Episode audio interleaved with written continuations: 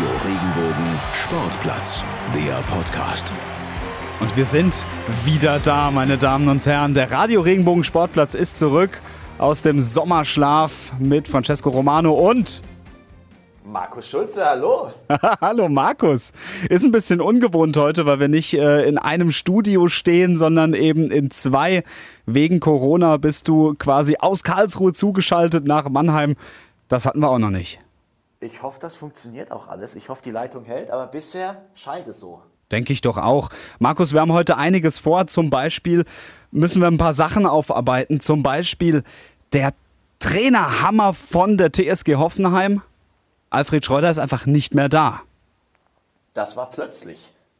Das kam ziemlich, ziemlich plötzlich, genau. Dann sprechen wir natürlich noch über unseren Lieblingstrainer. Ich hoffe, es ist auch dein Lieblingstrainer. Meiner ist es, Christian Streich. Der hat nämlich seinen Vertrag verlängert. Ich bleibe da schön neutral, aber Christian Streich gehört zu meinen Favoriten. Toller Mensch, toller Trainer und vor allem auch tolle Pressekonferenzen. Und auch da werden wir mal reinhören. Ah jo, und dann ähm, sprechen wir noch mit Christian Eichner, dem Trainer des Karlsruher SC. Die Sportplatz Sportnews. Ja, Markus, ich glaube, wir sollten anfangen mit ähm, wirklich dem Thema schlechthin. Am Dienstag ist es passiert. Ähm, Alfred Schreuder ist nicht mehr Trainer bei der TSG Hoffenheim. Ja, das kam brutal unerwartet, würde ich jetzt einfach mal sagen. Ich bin aufgestanden ich weiß gar nicht wie viel Uhr, wahrscheinlich wieder ein bisschen später, aber ähm, habe da mein Facebook aufgemacht und dann direkt die erste Nachricht war, Alfred Schreuder und die TSG Hoffenheim gehen getrennte Wege. Und das kam, wie ich schon gesagt habe, irgendwie plötzlich sehr, sehr unerwartet. Und ich glaube, ich habe dir den Link dann auch direkt geschickt und du hast es natürlich schon gewusst, so gut wie du informiert bist. Aber es war dann irgendwie so, puh, ähm, ich lag dann zehn Minuten noch im Bett und habe mich einfach mal gefragt, warum? Warum jetzt und wieso und weshalb? Und vielleicht bringst du ja ein bisschen Licht ins Dunkle. Ja, ich muss sagen, dass ich am Anfang auch ähm, mehr als verwundert war. 9.22 Uhr gucke ich auf mein Handy und da haben wir in, in dieser TSG-Journalistengruppe haben wir ähm, die Nachricht bekommen und das war schon äh, krass. Also hätte ich, hätte ich Kaffee im Mund gehabt, hätte ich in dem Moment ausgespuckt. ja, ähm, warum zu diesem Zeitpunkt? Ähm, auf die Frage haben wir immer noch keine so richtige Antwort bekommen. Das heißt, eine Dynamik hat sich entwickelt nach dem letzten Spiel gegen Düsseldorf. Ähm, da gab es ein Bilanzgespräch. Komischerweise gab es nach dem 30. Spieltag ein Bilanzgespräch. Die Frage, die schwebt bei mir immer noch im Kopf rum, wieso führt man denn quasi mitten in der Saison ein Bilanzgespräch? Und in diesem Bilanzgespräch hat man sich darauf verständigt, dass man eben die Zusammenarbeit am Ende der Saison beendet.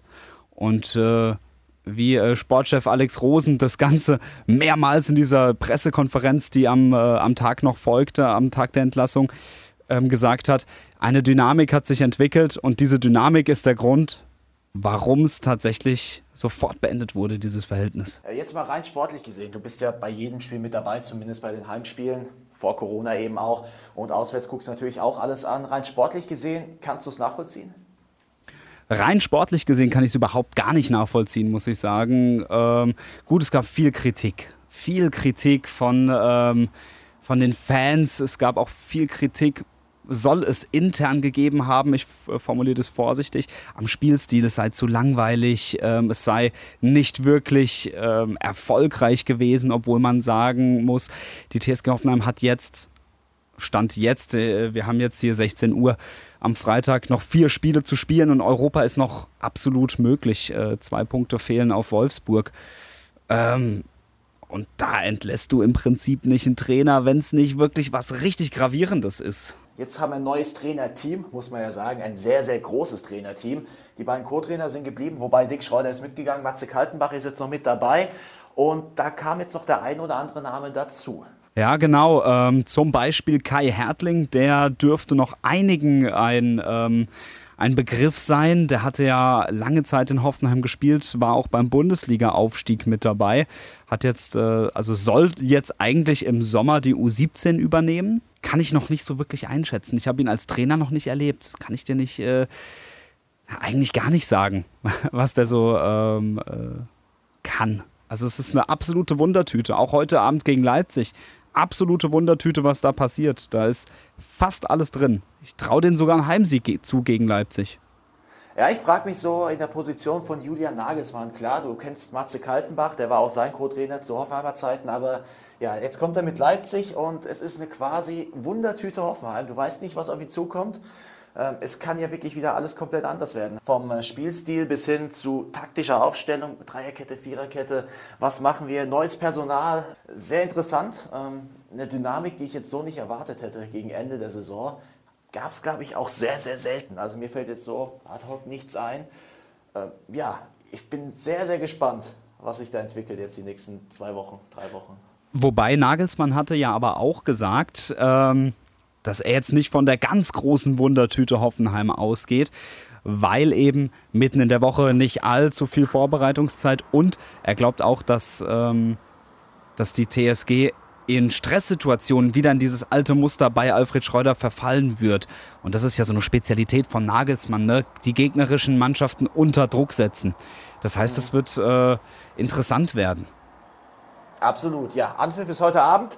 Nächste Woche sind wir schlauer, was die TSG gemacht hat. Ist auch noch eine englische Woche. Das heißt, so viel Zeit irgendwie für Vorbereitung bleibt jetzt eh nicht mehr.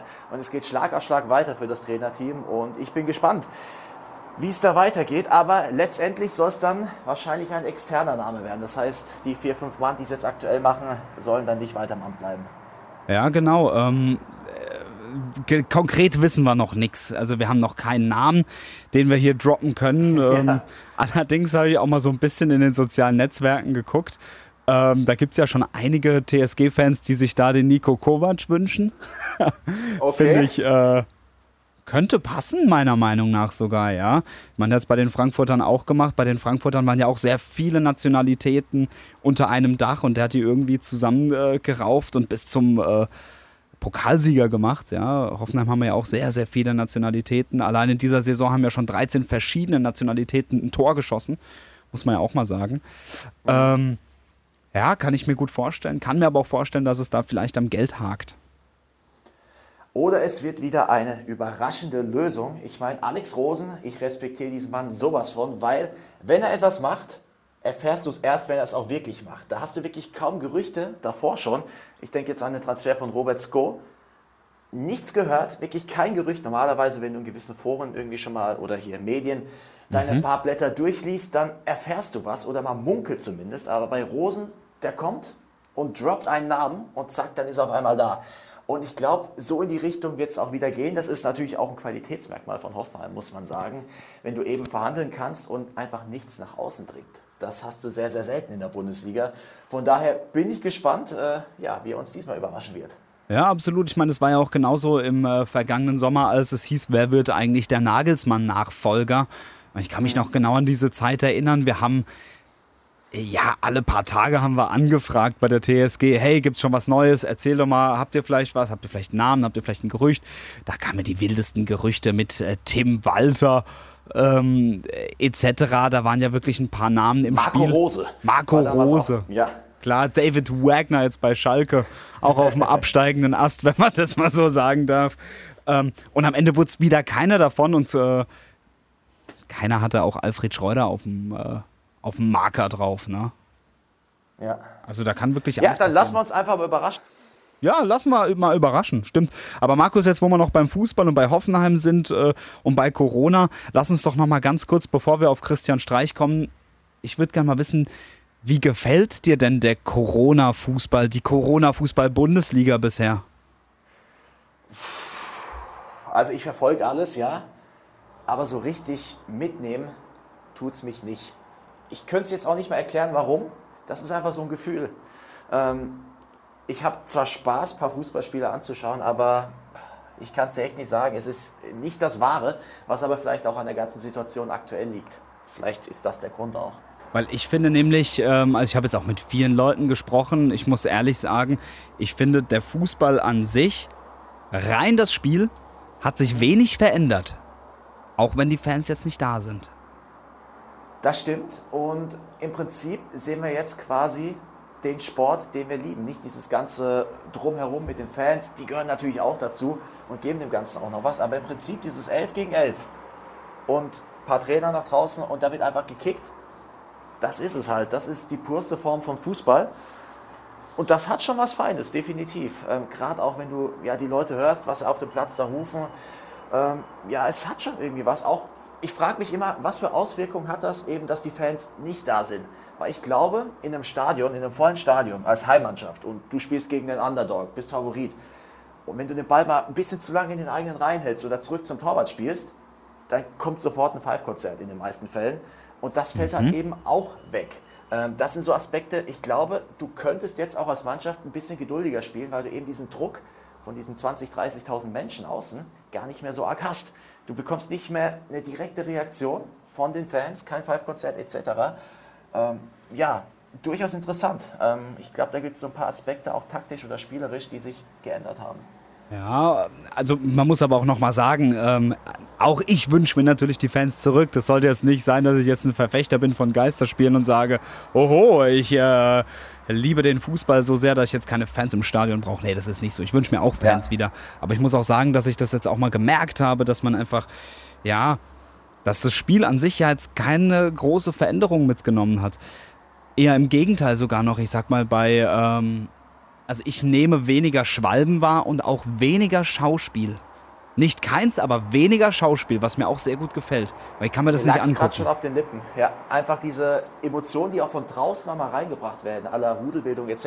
Ich meine, das bauscht sich ja alles auf. Das ist ja wirklich ein Gesamtprodukt von Emotionen auf dem Platz, Emotionen draußen, Druck und was weiß ich. Das sind viele Komponenten, die da zusammenkommen. Und die Fans, die spielen ja auch einen großen Teil mit. Da wird ja jede Fehlentscheidung wird ja irgendwie diskutiert, wird gepfiffen im Stadion oder was weiß ich. Und das fehlt halt. Und ja. ich glaube, das führt wahrscheinlich auch zu ein paar emotionalen Auseinandersetzungen auf dem Platz, wenn du halt 30.000 Leute hinter dir hast. Also jetzt mal ganz im Ernst, da wird mir, äh, da kriege ich jetzt Hühnerpelle und äh, das muss was Geiles sein, werde ich wahrscheinlich nie erfahren. Aber ich kann mir schon sehr gut vorstellen, wie das pusht da auf dem Platz. Und äh, ich glaube schon, dass es so ein bisschen ruhiger und bedachter ist. Definitiv. Naja, gut, aber ich sag mal, es sind jetzt nur noch vier Spiele. Hoffentlich ja, nur noch mal, vier Spiele. Demnächst, also ab 11. September soll ja dann die neue Saison starten, das hatte der Kicker berichtet. Und dann könnten auch schrittweise wieder Fans ins Stadion kommen. Ja, aber ich habe eins gelernt in den Zeiten von Corona, du kannst nichts mehr vorhersagen. Von daher, ich lasse es auf mich zukommen, ich lasse mich überraschen. Ich glaube, ich habe schon des Öfteren gesagt, Zeiten sind dynamisch, auch ich hasse das Wort dynamisch inzwischen, aber ja, es ist leider so, du kannst nichts vorhersagen und ich glaube, du kannst auch sehr, sehr schwer planen. Deswegen, puh, 11. Ähm, September wäre cool, wäre auch cool, wenn Menschen wiederkommen dürfen, aber Safety first, Gesundheit first und ja, dementsprechend Absolut. muss dann entschieden werden.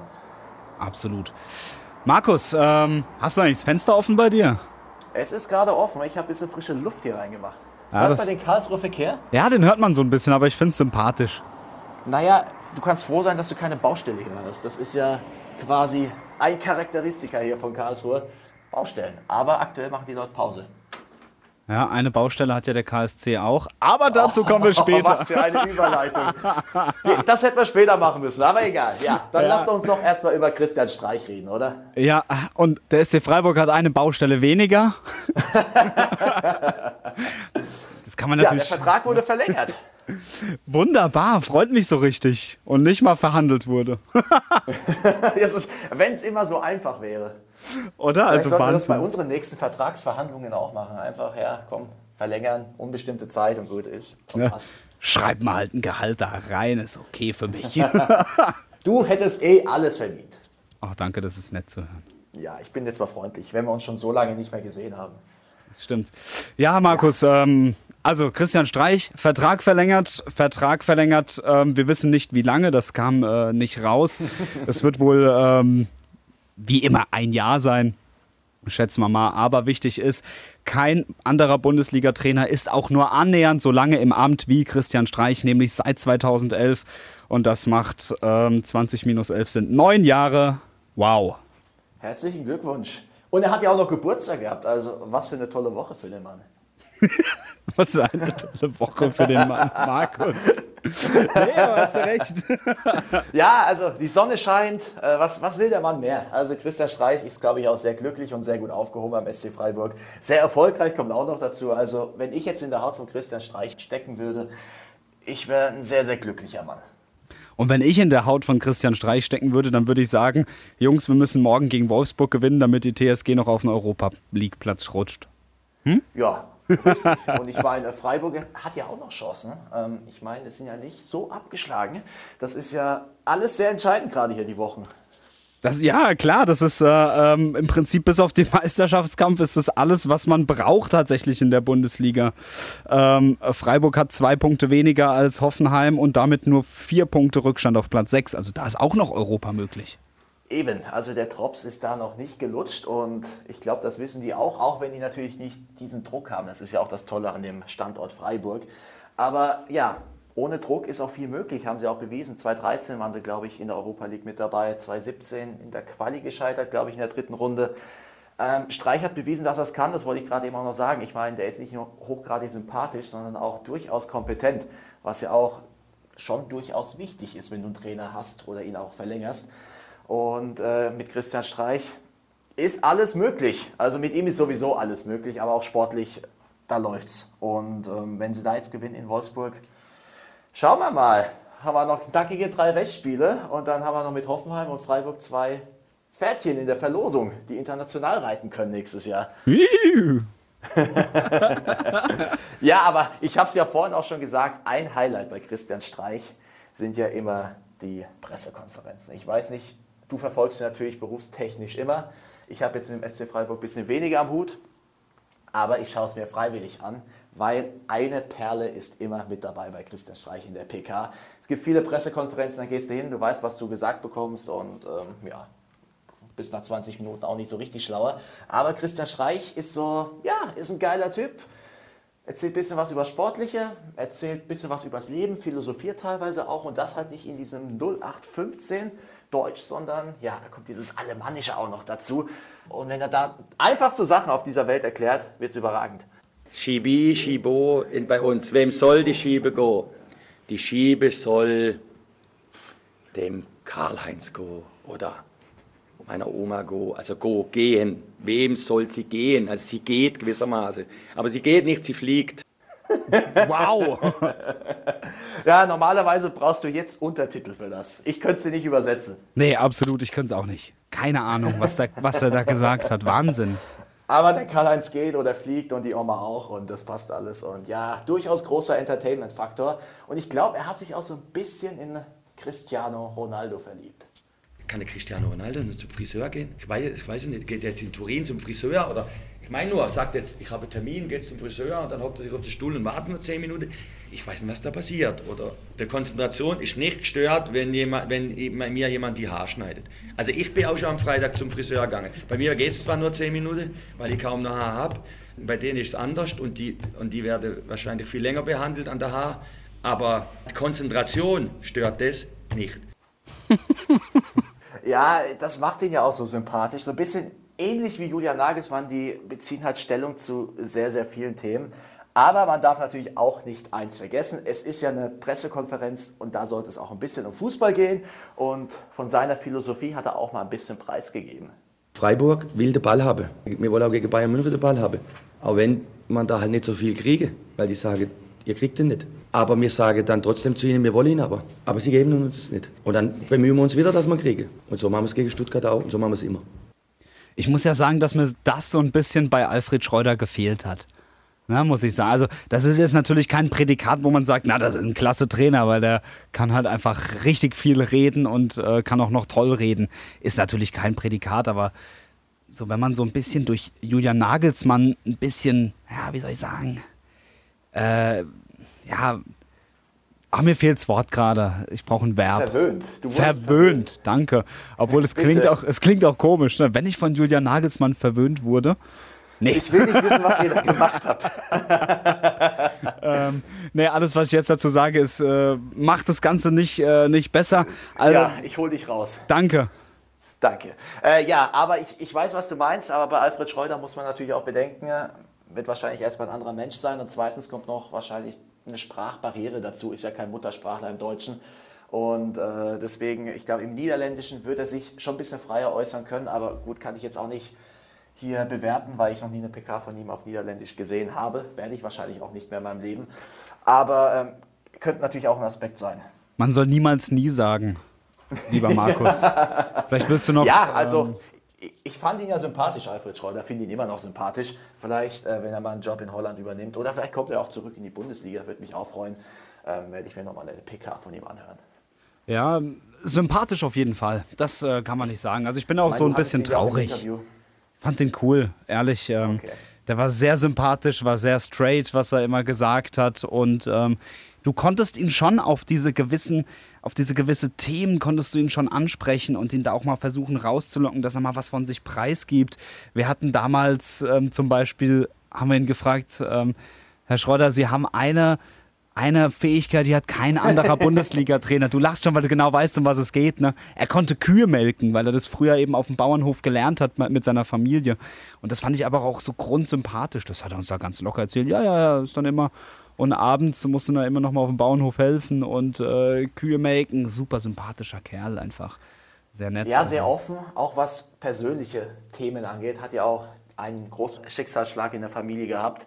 Ja. Ähm, deswegen, ähm, das macht auch nicht jeder muss man auch schätzen. Von daher, ja, Alfred Schreuder auf jeden Fall alles Gute an dieser Stelle auch, falls er zuhören sollte. Na klar, hört er zu. du klar. kannst mir den Link schicken. Ja, ist ja gerade wieder in den Niederlanden, aber auch dort gibt es ja Spotify, iTunes und regenbogen.de auch. Ja, eben, das funktioniert alles. Also, ähm, Herr Schreuder, wenn Sie das hören, Melde dich. Alles klar. Markus, genug Spaß gemacht. Jetzt geht's wirklich zur Baustelle, würde ich sagen. Soll ich das Fenster nochmal aufmachen? Mach Weil mal, ich bin ja, ja, ja. hier in Europas Baustellenhauptstadt gefühlt. Das ist ja der Hammer. Aber, ja, nee, jetzt fährt gerade nur die Bahn lang. Nee, die werden alle frei haben. Ist ja Brückentag. Ah ja, okay. Wenn sie Brückentag haben, ist okay. Wer keinen Brückentag hat, das ist auf jeden Fall der Kollege Christian Eichner, der Trainer des Karlsruher SC. Mittendrin im Abstiegskampf. Äh, mehr Abstiegskampf geht eigentlich auch gar nicht. Ähm, da unten drin in der zweiten Liga, wir haben so ein bisschen gequatscht, ja. Ähm, ein sehr, sehr nettes Gespräch. Mein Platz 16 und drei Punkte Abstand auf Platz 15 auf Nürnberg. Hm, das äh, wird eng. Aber machbar, definitiv. Und jetzt am Sonntag steht ja das große Baden-Württemberg-Derby an. Baden gegen Schwaben, der Karlsruhe SC, trifft auf den VfB Stuttgart.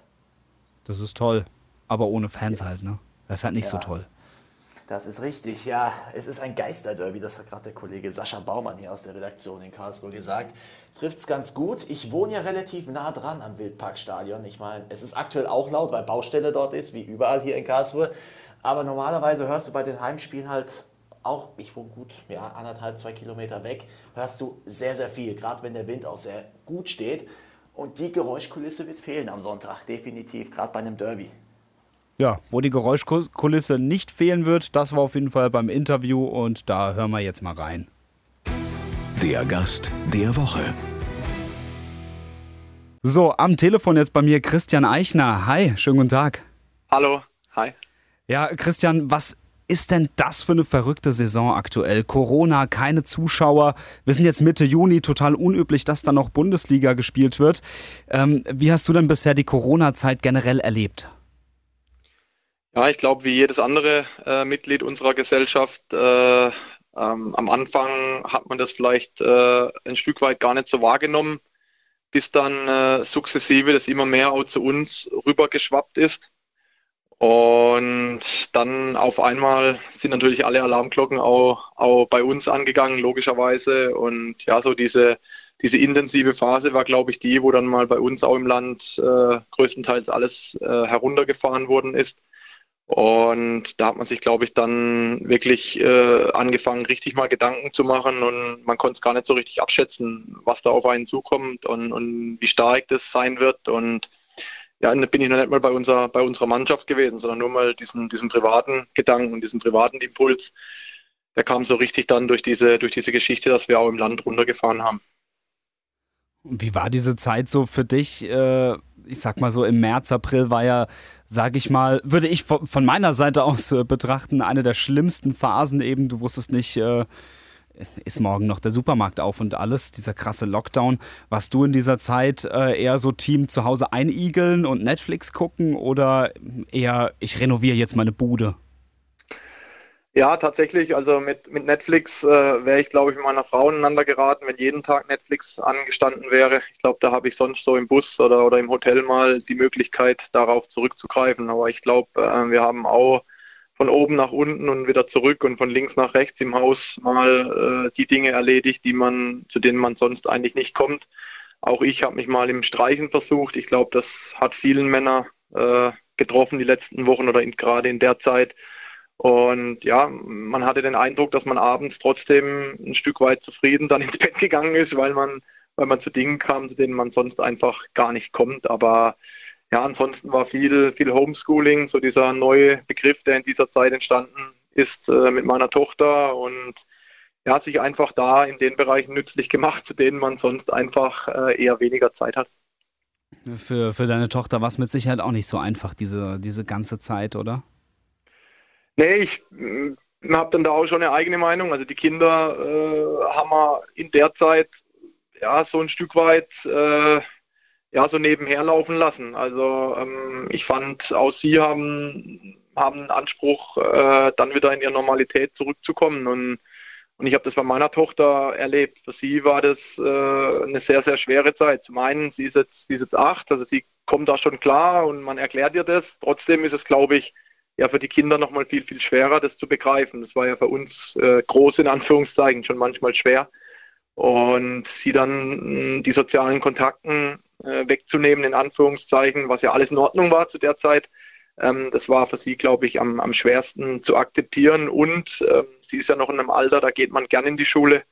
Ähm, auch das hat ihr äh, enorm gefehlt und auch dann in der Phase enorm gefehlt, wo dann der Papa wieder arbeiten durfte. Also da, da kommen dann schon intelligente Fragen. Papa, wieso darfst du wieder äh, jetzt samstags ins Stadion und ihr grätscht und ihr kämpft um Bälle? Also sie kennt sich schon ganz gut aus und ich darf nicht mal in die Schule. Wir machen ja gar nichts. Wir sitzen ja nur da. Also das war für die Kinder, und da spreche ich nicht nur von meine, in der Zeit, meine Frau ist Lehrerin, die ist ja irgendwie im gleichen Pool drin, schon manchmal schwer nachzuvollziehen. Das glaube ich auf jeden Fall. Christian, lass uns aber ähm, mal den Blick aufs Sportliche ähm, werfen. Da haben wir ja auch noch das Thema Corona dabei am Sonntag. Da gibt es wohl ein ziemlich, ziemlich trauriges Derby. Der VfB kommt, aber die Fans, die dürfen nicht mit rein in den Wildpark. Ist das für euch ein Vorteil oder ist das ein Nachteil für euch? Ja, das ist für uns ein immenser Nachteil, gerade in so einem Spiel, weil äh, man muss sich ja realistisch einschätzen und wir haben, oder Stuttgarter haben die qualitativ hochwertigere Mannschaft, das ist aber auch kein Problem, aber dann ist es so ein Spiel, in dem du der Underdog bist, ist es, glaube ich, äh, sehr wichtig, dass du den Rückhalt und die Unterstützung der Zuschauer spürst. Und in einem Derby noch, glaube ich, viel, viel mehr. Und da fehlen uns die Zuschauer auch in anderen Spielen natürlich ähm, an allen Ecken und Enden. Äh, wir müssen aber auch ehrlich sein, wir, wir kennen das jetzt inzwischen. Wir konnten uns darauf einstellen. Ich glaube, die Jungs haben das sehr, sehr gut angenommen, wie die ganze Liga, wie alle, die in diesem Kosmos sich so ein bisschen bewegen, glaube ich, haben da haben das gut gemacht bis zu dem Zeitpunkt her. Und da wurde ein gutes Konzept entwickelt von allen Leuten, die daran beteiligt waren, glaube ich, haben da große Arbeit geleistet. Und wenn das die Möglichkeit ist, um am Ende die, die Saison hm, in, in einem Rahmen zu Ende zu spielen, sodass es sportlich äh, Entscheidungen geben kann, dann glaube ich, äh, haben wir da zumindest in diesem Bereich äh, die Dinge gut über die Bühne gebracht. Mhm. Wie schätzt du denn äh, den kommenden Gegner, die Stuttgarter und auch Kollege Matarazzo ein? Der ist ja ähnlich wie du jetzt auch ein, äh, ich mal, ein Neuling auf dem Cheftrainerposten.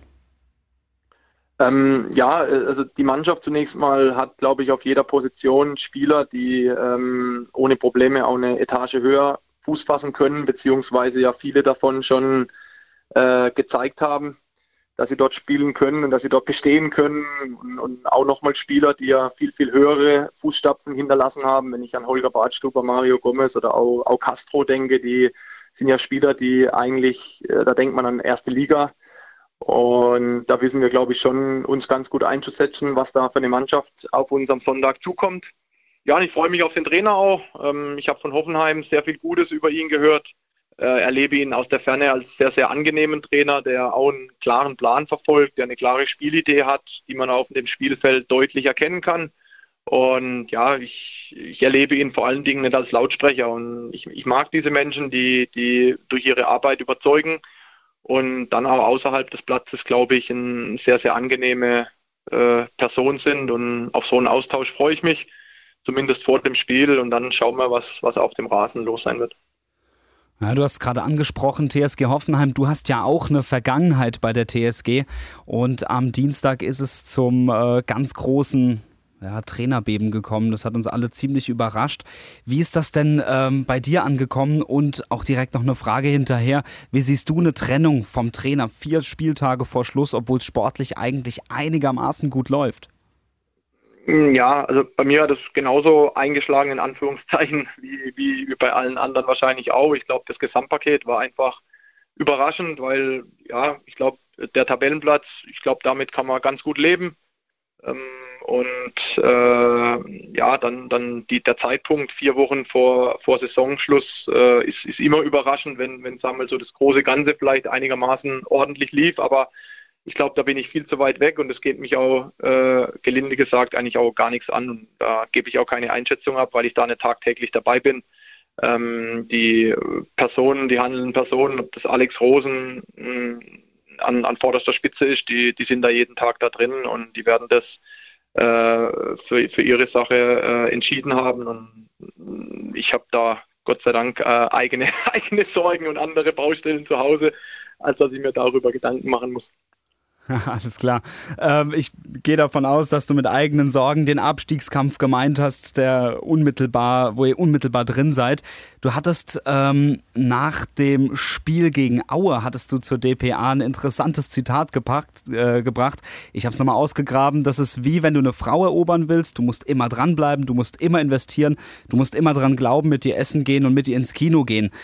Ähm, ist das so eine Art von Rhetorik, die du gerne nutzt, um deine Spieler im Abstiegskampf zu motivieren, um den Spielern um die Arm, unter die Arme zu greifen, weil es eben auch ein bisschen Lockerheit mitgibt?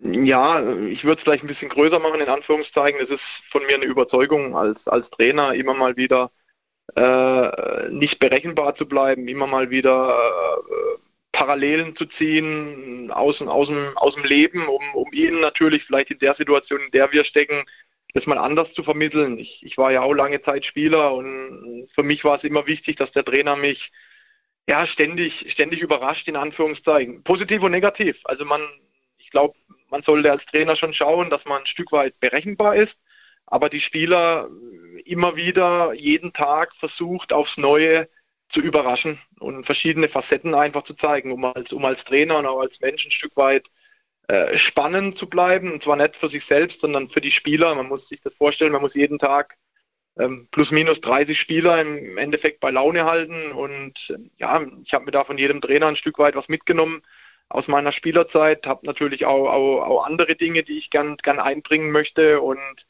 ja, man muss sich das halt immer, immer vorstellen. Man, man muss die Spieler jedes Wochenende vor jedem Spiel nochmal so ein Stück weit auf, auf eine Reise, auf ein, auf ein Abenteuer mitnehmen. Und da, da sollte man sich als Trainer einfach verschiedener Facetten bedienen. Und ja, ich habe das gar nicht so groß machen wollen, aber mir ging es einfach um dieses eine Detail mal aufzuzeigen, dass ich als Spieler einfach bereit sein muss, an meine Grenzen zu gehen. Genauso mein eigenes Tor zu schützen. Das, das hätte ich genauso als Beispiel nehmen können und mit der gleichen Reihenfolge. Und wenn ich bereit bin, die letzten zwei Wochen, in denen wir uns jetzt äh, offiziell mal befinden, in der Form extrem viel zu investieren, dann erhöhe ich zunächst mal die Wahrscheinlichkeit auf, auf kein Gegentor oder die Wahrscheinlichkeit, dass ich vorne in der, in der gegnerischen Box einfach mal auftauche und vielleicht auch belohnt werde. Und ja, wenn es den Jungs hilft, dass der Trainer ab und zu ihnen mal ein paar Beispiele aus, aus, aus anderen Lebenssituationen liefert, dann, äh, dann, dann halte ich das natürlich gerne bei, aber es hat letzten Sonntag leider mal schon gar nicht gefruchtet.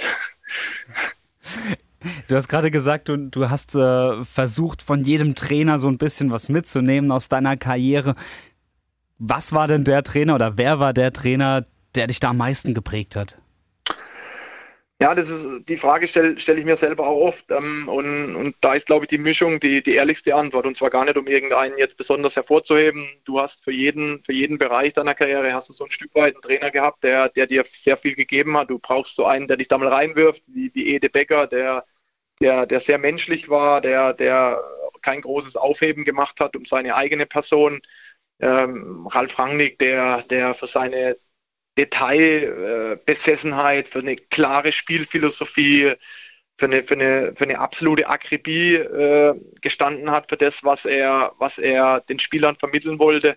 Ähm, war, war beeindruckend und, und dann beispielsweise auch Holger Stanislawski zu, zu nennen, der mich mh, mm, zu den Trainern gezählt hat, der mich heute noch nachts um drei anrufen könnte und ich würde, ich würde für ihn durchs Feuer gehen, weil er, weil er eine Art und Weise der, der Mannschafts- und Menschenführung hatte, die, die, die mich einfach gepackt hat.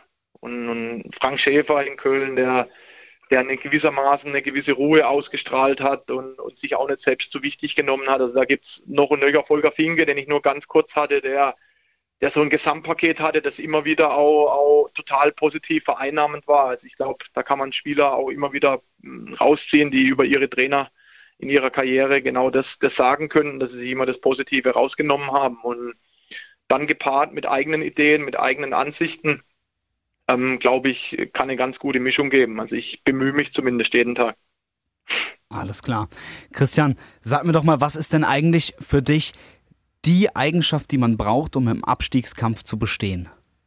Boah, eine absolute mentale Widerstandsfähigkeit äh, und eine Leidensfähigkeit. Also Abstiegskampf bedeutet, äh, dass, du, dass du bereit sein musst, äh, deine eigenen persönlichen Interessen zunächst mal komplett hinten anzustellen für die Mannschaft, dass du bereit bist, Wege zu tätigen auf und neben dem Spielfeld, die sich vielleicht primär gar nicht auszahlen, sondern erst auf Strecke zum Vorschein kommen und dann vor allem schlechte Phasen gemeinsam zu durchstehen. Das ist ja die, die, große, die große Aufgabe, dass man nicht wegkippt, dass man nicht abschenkt, in Anführungszeichen, dass man nicht frustriert ist jede Woche aufs Neue, sondern jeden Tag auch in dieser Phase der Saison als Chance sieht, sich zu verbessern und, und Punkte aufs Konto zu holen. Und nur wer dieses Gesamtpaket äh, dann auf den Platz bringt am Wochenende äh, und bereit ist, äh, alles für den anderen zu tun, hat dann große Chancen, äh, die Liga zu halten, egal in welcher Liga. Und habt ihr das? Ja, ich finde, die Jungs haben das gezeigt. Nach Corona haben drei Gegentore nur bekommen, beschützen ihr eigenes Tor wie, ja, überspitzt kann man mal sagen, wie das eigene Leben, um, um, um Vergleiche zu, zu tätigen, ohne das zu groß zu machen. Ähm, und, und versuchen immer alles in die Waagschale zu tätigen. Aber klar ist auch, wir haben einen extremen Nachholbedarf in dem Bereich, wo halt im, im Fußball auch wichtig ist. Das ist dann die gegnerische Box. Äh, da haben wir dann auch erst vier geschossen nach Corona und das ist in fünf Spielen einfach zu wenig, um, um dann komplett von diesem Relegationsplatz runterzukommen. Wir hatten die Möglichkeit, Pauli, Bochum äh, schon nach Hause zu schicken, bevor es für uns kritisch geworden ist in den Spielen und das haben wir nicht getätigt. Und insofern ist es für mich schlussendlich logisch, dass wir immer noch auf dem Platz stehen. Und ja, äh, es werden zwei interessante Wochen. Und in diesen zwei Wochen werdet ihr auf jeden Fall auch noch gegen zwei Mannschaften spielen, die eben oben mitspielen, gegen Stuttgart und auch Bielefeld. Wie, mhm. wie schwierig ist es denn dann, gerade auch gegen Gegner zu spielen, die unbedingt noch hoch wollen und die eben kurz davor sind, es zu schaffen, aufzusteigen? Ja, ich, also, ich, ich ertappe mich ja jedes Jahr dabei, dass ich dann, man hat ja auch ein Umfeld und man hat ja auch äh, Freunde und Kollegen, die einem dann die, die, das Restprogramm vorrechnen und da bin ich dann zu lange dabei, als dass ich weiß, dass die letzten, ja, ich kann jetzt vier Spiele sagen, ich kann sechs Spiele sagen, das letzte Drittel der Saison durchaus auch immer mal wieder die ein oder andere Überraschung parat hält, die, die Kleinen oder die, die Underdogs wehren sich noch viel, viel mehr und geben ihr letztes Hemd, um in der Liga zu bleiben. Die, die, die Mannschaften, die oben stehen, die, die haben ja auch eine gewisse Form von Druck. Also der, der VfB oder der HSV in vorderer Linie, die, die haben ja auch ein gewisses Anspruchsdenken. Und dessen sind sie sich dieses Jahr auch nicht jede Woche gerecht geworden. Da haben sie sicherlich auch gedacht, vielleicht in der Phase der Saison schon einen Schritt weiter zu sein, wo sie vielleicht nur noch ein Spiel brauchen, um komplett durch zu sein. Jetzt kämpfen beide Stand jetzt äh, um diesen letzten direkten Aufstiegsplatz. Also ich glaube, da gibt es noch interessante Duelle und ja, eine gewisse Form von Druck ist bei jeder Mannschaft da und von dem her, ähm, glaube ich, tun wir auch gut daran, da gar nicht so viel Wert darauf zu legen, sondern versucht die Jungs so befreit wie möglich aufs Spielfeld zu schicken. Und ja, die Jungs haben den Glauben zurück. Ich glaube, den haben sie sich selbst zurückgekämpft in den letzten Wochen, dass sie in jedem Spiel konkurrenzfähig waren, jedes Spiel hätten ziehen können. Ja, und warum sollten wir nicht auch den VfB Stuttgart schlagen können am Wochenende? Na, das ist doch mal eine Kampfansage auf jeden Fall. Sehr gut. Christian, ich habe noch zwei Fragen für dich. Ähm, einmal noch für die aktuelle Situation, diese Corona-Situation. Da gibt es ja keine Blaupause. Da, das hat noch nie jemand davor erlebt, wie das war, eine Saison Monate zu unterbrechen und dann wieder anzufangen. Ähm, hast du dich da auch mal mit anderen Trainern ausgetauscht oder hat man da viel zu viel mit sich selbst zu tun und dem eigenen Training auch und dem eigenen Verein, als dass man da jetzt nicht mal ähm, den Kollegen Matarazzo zum Beispiel anruft? Ja, also ich glaube schon, dass wir gerade diese Zeit, wo wir in Kleingruppen trainiert haben, haben wir einen Austausch unter den Trainern gehabt. Es war jetzt bei mir nicht der Kollege aus Stuttgart, sondern ich habe dann ein anderes Netzwerk bedient. Ich bin sehr eng mit dem, mit dem HSV, weil ich da zwei, drei handelnde Personen kenne. Und so hat jeder, auch, auch, Spieler, haben dann Dinge zu uns getragen. Mensch, die, die machen das so oder so. Äh, natürlich hat man auch mal Dinge gehört, Mensch, die machen sogar schon Dinge, die, die sollten man noch gar nicht machen. Also auch da hat man sich einfach freimachen davon müssen, um, um nicht irgendwie in die Verlegenheit zu kommen, äh, dass man vielleicht schon mehr macht, als, als erlaubt ist. Und das haben wir auch Gott sei Dank nie getan, sondern ich glaube, wir haben eine ganz gute Mischung gefunden. Und ich kann nur für mich sprechen, das habe ich auch von dem einen oder anderen Kollegen gehört. Auch als Trainer war diese Zeit sehr, sehr fruchtbar, weil man ja einfach mal raus aus diesem Wochentrott gekommen ist und, und sich jeden Tag, also ich kann nur für mich sprechen, ich hatte jeden Tag vier Spieler pro Gruppe da. Also du musst für vier Spieler jeden Tag erstmal so ein Programm stricken, dass die Jungs nicht nach drei Tagen sagen, oh mein Gott, äh, was machen die denn? Und jetzt muss ich morgen wieder dahin. Und das ist ja sterbenslangweilig, sondern da so eine Mischung aus Intensität, Spaß, Freude und doch einen guten, guten Zug drin zu haben. Das war, glaube ich, der Anspruch, gewisse Kreativitätsübungen mit reinzubringen. Und ja, ich glaube, wir haben aus der Zeit alle enorm profitiert. Wahnsinn. Naja, wir hoffen, dass man alle davon, dass, dass wir alle davon profitieren definitiv. Ja, also ich habe mal auf den, auf, das, auf den Trainingsinhalt bezogen. Also, dass wir, glaube ich, alle auf diese Zeit hätten verzichten können, das, das steht, glaube ich, außer Frage, ohne dass ich das dazu sage. Aber ich bin dann, ich akzeptiere dann gewisse Dinge. Und das war jetzt nun mal so. Und dann versuche ich halt aus der Phase dann für meine Jungs, für, für die Familie oder für einen selber dann irgendwie doch das, das, das Beste da noch draus zu machen. Alles klar. Christian, letzte Frage an dich. Ich brauche jetzt von dir noch drei Gründe, Warum schafft der KSC den Klassenerhalt? Weil die Jungs absoluten Charakter haben, weil sie äh, den Glauben an sich selbst äh, wieder zurückgefunden haben und weil ich glaube, dass diese Arbeit, dieser Wille und dieser Charakter Fußball irgendwann belohnt wird. Und davon bin ich überzeugt, dass äh, der Fußballgott uns die nächsten zwei Wochen besuchen wird und uns mit einem Quäntchen Glück beiseite steht, dass wir ähm, dieses Ding zumindest auf diesem Platz beenden, auf dem wir aktuell stehen. Alles klar. Christian, vielen Dank dir für deine Zeit. Danke auch. Schöner Tag euch. Achtung! Auf die Plätze. Fertig. Los! Das große Radio Regenbogen Sportplatz Sportwochenende. Ja, und nach wie vor, Markus, wird nur Fußball gespielt. Und zwar in den ersten drei Profiligen in Deutschland. Ja, heute geht's los. SV Sandhausen spielt in der zweiten Liga zu Hause gegen den Spitzenreiter Arminia Bielefeld. 18.30 Uhr. Und ich sag mal, ähm, für den SV Sandhausen ist der Käse im Prinzip ja auch einfach schon gegessen. Ne? Ja, 39 glaub, Punkte. Offiziell müsste man jetzt irgendwie noch einen Punkt holen, um ganz sicher zu sein. Aber ja, ich glaube, die werden auch wissen im Hartwald, das Ding sollte durch sein. Die werden sich ja teilweise unten auch noch gegenseitig die Punkte nehmen. Genau. Ja, ich will jetzt noch nicht gratulieren, aber es sieht sehr, sehr gut aus beim SV Sandhausen. Genau. Genau. Hoffenheim, Leipzig, heute 2030. Ähm, ich habe hier unser Sportmemo vorliegen. Ort Pre-Zero Arena in Sinsheim, Reporter Francesco Romano. Ja, du bist heute Abend wieder am Mikrofon und berichtest ein bisschen, oder? Genau, von diesem denkwürdigen Spiel oder wie Alex Rosen auch gesagt hat. Vier Kapitel sind noch zu schreiben an diesem denkwürdigen Buch dieser außergewöhnlichen ja. Bundesliga-Saison. Aber ja, ist ein geiler Fußballtag heute, muss man sagen. Ähm, Sandhausen gegen den Tabellenführer, geil. Sandhausen mag ich. Und dann eben dieses klasse Spiel zwischen Hoffenheim und Leipzig. Ich bin heute Morgen aufgestanden, habe mich wirklich gefreut. Und dieses Gefühl hatte ich schon lange nicht mehr. Auch bedingt durch Corona und die ganze Pause und die ganze Situation. Aber ich habe mich heute wirklich gefreut auf ein Fußballspiel. Und ich werde mich später schön auf mein Sofa setzen mir ein kleines Bierchen aufmachen und das Spiel gönnen. Und ich freue mich richtig drauf und ich glaube, das gibt auch ein sehr, sehr feines Spiel. Ja, das freut mich, dass du ein schönes Gefühl hast. Übertragen wird das Ganze auf äh, Amazon, auf The Zone und Radio Regenbogen und Regenbogen 2. Hm. Ja, also reinhören, das lohnt sich auf jeden Fall. Genau. Am Samstag gewinnt dann der SC Freiburg auswärts gegen den VfL Wolfsburg. Und dann haben wir ein enges Höschen da. dann, dann wird es ziemlich interessant äh, im Kampf um Europa, das stimmt, ja. Das wird, das Auf wird jeden spannend. Fall, ja. Also bin gespannt, wie es da ausgeht. Ähm, ich könnte es jetzt nicht sagen. Klar, kann ich generell auch nicht, aber ich würde auch ungern tippen. Ich musste jetzt vorhin tippen. Wir haben ja so bei Radio Regenbogen eine kleine Tippgemeinschaft. Und das war so das Spiel, wo ich mir sage, da ist alles möglich. Ja, absolut. Absolut. Denke ich auch. Also, wenn ihr irgendwelche Tipps habt, meldet euch bei mir bis morgen. 15.25 Uhr kann ich meinen Tipp noch ändern. Buchmacher Schulze. genau, Was haben wir denn sonst ja? noch? Sonntag, der KSC gegen VfB Stuttgart, haben wir ja gerade eben schon äh, ausführlich gehört, das äh, Baden-Württemberg-Derby. Und dann noch ähm, am späten Sonntag um 17.30 Uhr der SV Waldhof Mannheim in der dritten Liga. Topspiel gegen Bayern 2. Auch da ist ja noch alles drin, auch wenn die Vorzeichen ja nicht ganz so rosig stehen. Viele Verletzte beim Waldhof und jetzt auch mal auswärts wieder verloren in Halle 0 zu 3. Das war relativ deutlich.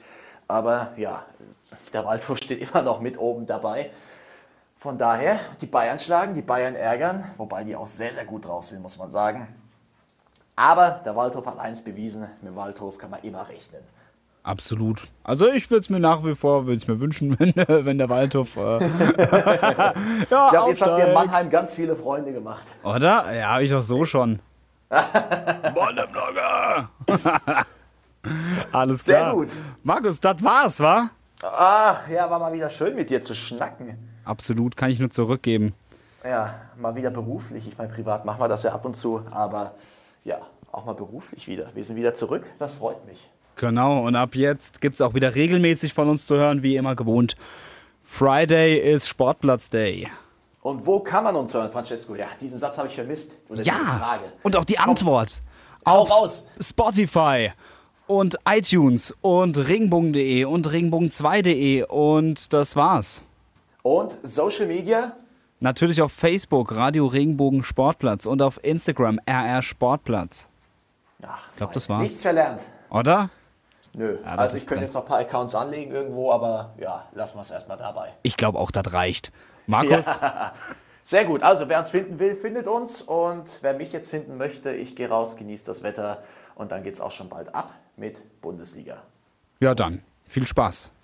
Dankeschön und tschö. Liken, bewerten, weiterempfehlen. Radio Regenbogen Sportplatz. Der Podcast. Wenn dir der Podcast gefallen hat, bewerte ihn bitte auf iTunes und schreib vielleicht einen Kommentar. Das hilft uns sichtbarer zu sein und den Podcast bekannter zu machen. Dankeschön.